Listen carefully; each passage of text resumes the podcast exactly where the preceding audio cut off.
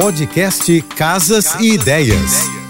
Dicas de arquitetura e design para decorar sua casa com Manu Miller. Oferecimento: liquidação muda tudo Casa Shopping. Descontos de até 50%. Aproveite. O primeiro passo para realizar um sonho é transformá-lo em um objetivo. Mas não adianta ele ficar apenas na mente.